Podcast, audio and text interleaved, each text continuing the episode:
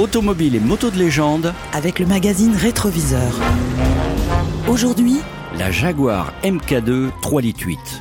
Au début des années 50, après une première victoire aux 24 heures du Mans, la dynamique firme britannique Jaguar présente une berline sportive monocoque équipée de son fameux bloc 6 cylindres maison. Celle que l'on n'appelle pas encore MK1 va laisser place dès 1959 à la MK2 bientôt équipée d'un moteur 3 litres 8. Cette automobile va marquer les esprits et devenir légendaire pour sa sportivité, pouvant atteindre 220 km/h pour une longueur de pratiquement 5 mètres. C'est une sportive de tourisme à l'intérieur d'une limousine et au d'une auto de course. Et c'est ainsi qu'en 1963, conduite par le français Bernard Constant, elle va se lancer dans la 12e édition du Tour de France automobile, entourée de Ferrari 250 GTO et autres Ford Galaxy 500. Après 5800 km, cette voiture haut de gamme préparée pour la course fait de son pilote Bernard Constant le monsieur Tour Auto 63. Et assoit ainsi cette magnifique berline dans son statut de luxe sportive avec une production allant jusqu'en 1967. C'est la version originale de cet historique modèle que vous présente le magazine rétroviseur de décembre 2019 dans sa version préparée et restaurée.